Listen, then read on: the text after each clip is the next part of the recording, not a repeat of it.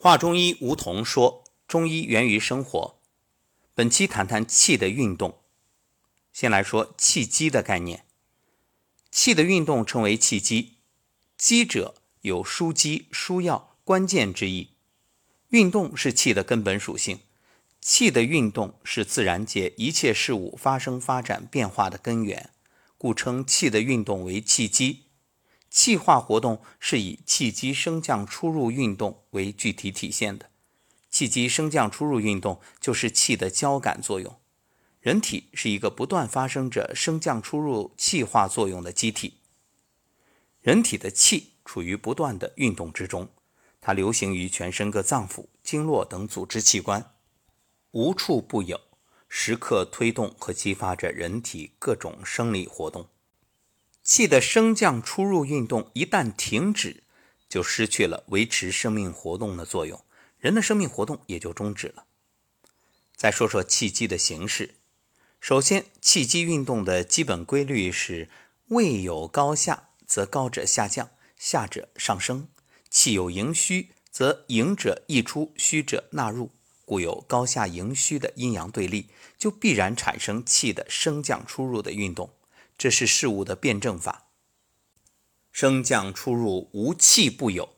这里的气是器皿的气，故气者啊，还是这个生化之欲。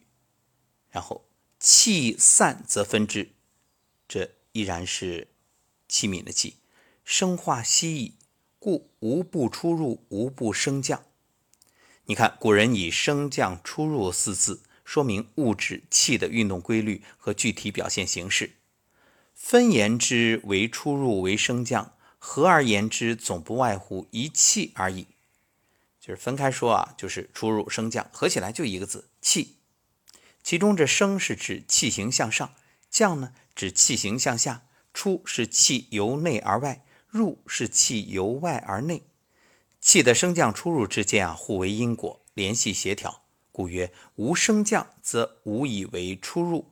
无出入，则无以为升降；升降出入，互为其枢者也。枢就是这个枢纽的枢。上下之位，气交之中，人之居也。气交之分，人气从之，万物由之，此之谓也。人类生活在宇宙之中，人体的气化运动也必须遵循这一规律。想想看，我们说天人合一，就是这个意思。所以在生命过程中啊，非出入则无以生长壮老矣；非升降则无以生长化收藏。没有升降出入，就没有生命活动。故曰：出入废，则神机化灭；升降息，则气力孤微。可见，升降出入是万物变化的根本，是气化运动的规律，是生命活动的体现。一旦升降出入失去协调平衡，就会出现各种病理变化，而升降出入止息的话，生命活动也就终止了。升降出入为一切器物的共同属性。这里的气还是刚才所说的器皿，道法术器的器啊。气与道是中国古代哲学一对范畴。形而上者谓之道，形而下者谓之气。道是。无形象的，含有规律和准则的意义。而这里所说的气，就道法术气的这个气啊，不是我们今天说气的运动的这个气啊。这个气呢是有形象的，指具体事物。中医学认为，每一个器物内部都是一个发生形气转化的气化作用的世界。由于气的运动，使器物内部出现升降的变化。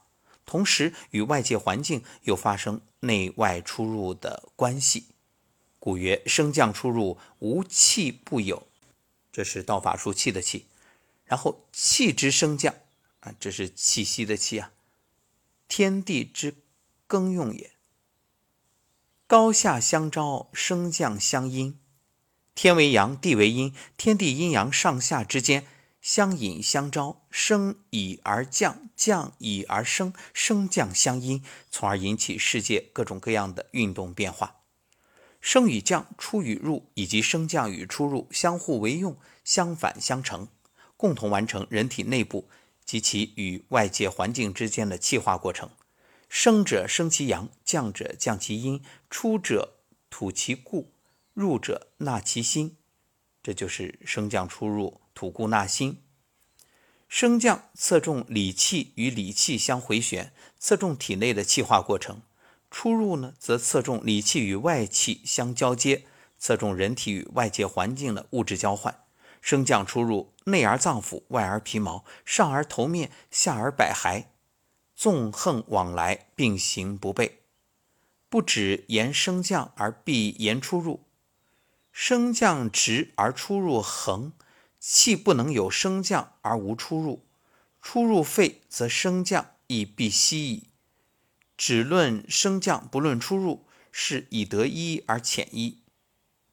升降出入是机体维持生命活动的基本过程。诸如呼吸运动、水谷的消化吸收、津液代谢、气血运行等，无不赖于气的升降出入运动才能实现。升降出入存在于一切生命过程的始终，死生之机升降而已。这是对生命规律的高度概括。再说说脏腑气机运动的一般规律。气的升降出入运动，只有通过脏腑经络的生理活动才能具体体现。换句话说。机体的各种生理活动都是气升降出入运动的具体体现。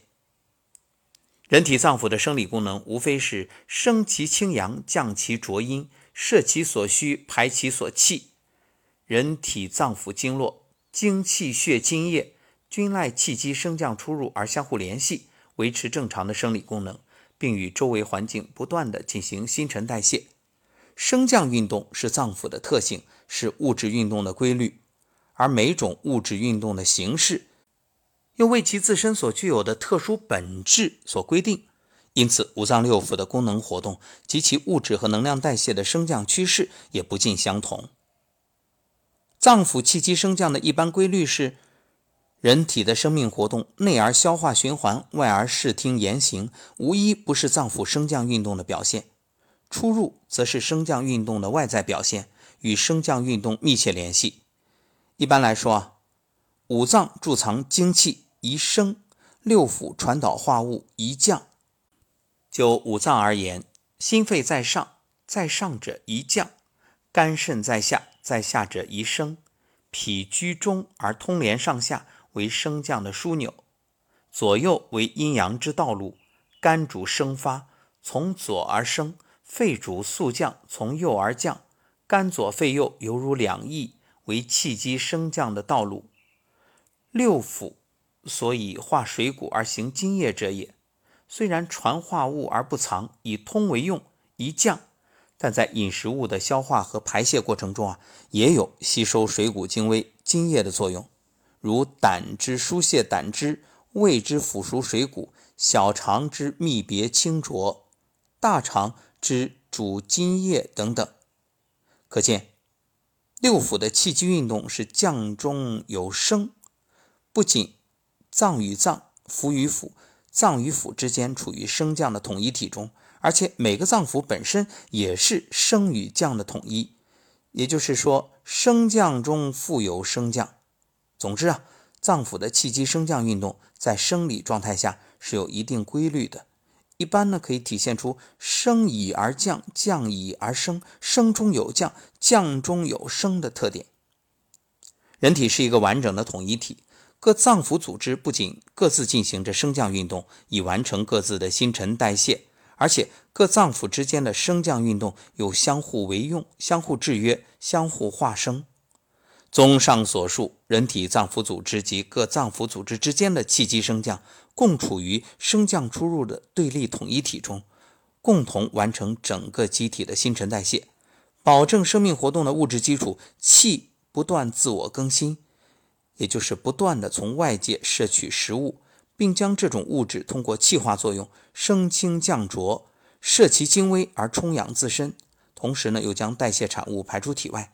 以维持机体物质代谢和能量转换的动态平衡，脏腑气机升降运动这种动态平衡是维持正常生命活动的关键。总而言之，那这气是处于动态之中的。你看，大家都知道，那呼吸是一刻都不能停止的。你就算能通过锻炼憋气，你能憋几分钟，那也成天了，不能再久了，对吧？啊，当然有人说了，那还有奇人异事，那不在我们讨论之列。我们只说一般人，所以一刻也离不开这个气呀，你也离不开食物啊。所以水谷精微，这也是纳气。总之啊，这气的运动就是我们生命的根本。生命的基础，所以你每天无论是做八段锦啊、站桩啊、颤抖功啊，这都是在做气体的交换。所以好好呼吸，呼吸新鲜空气啊，不生气，因为生气就影响身体的气机升降出入。这也就可以理解为什么七情会有伤于身体。保持良好的心情，保持良好的饮食、睡眠，良好的运动习惯，你就会越来越健康。好，下一讲我们接着谈气的分类。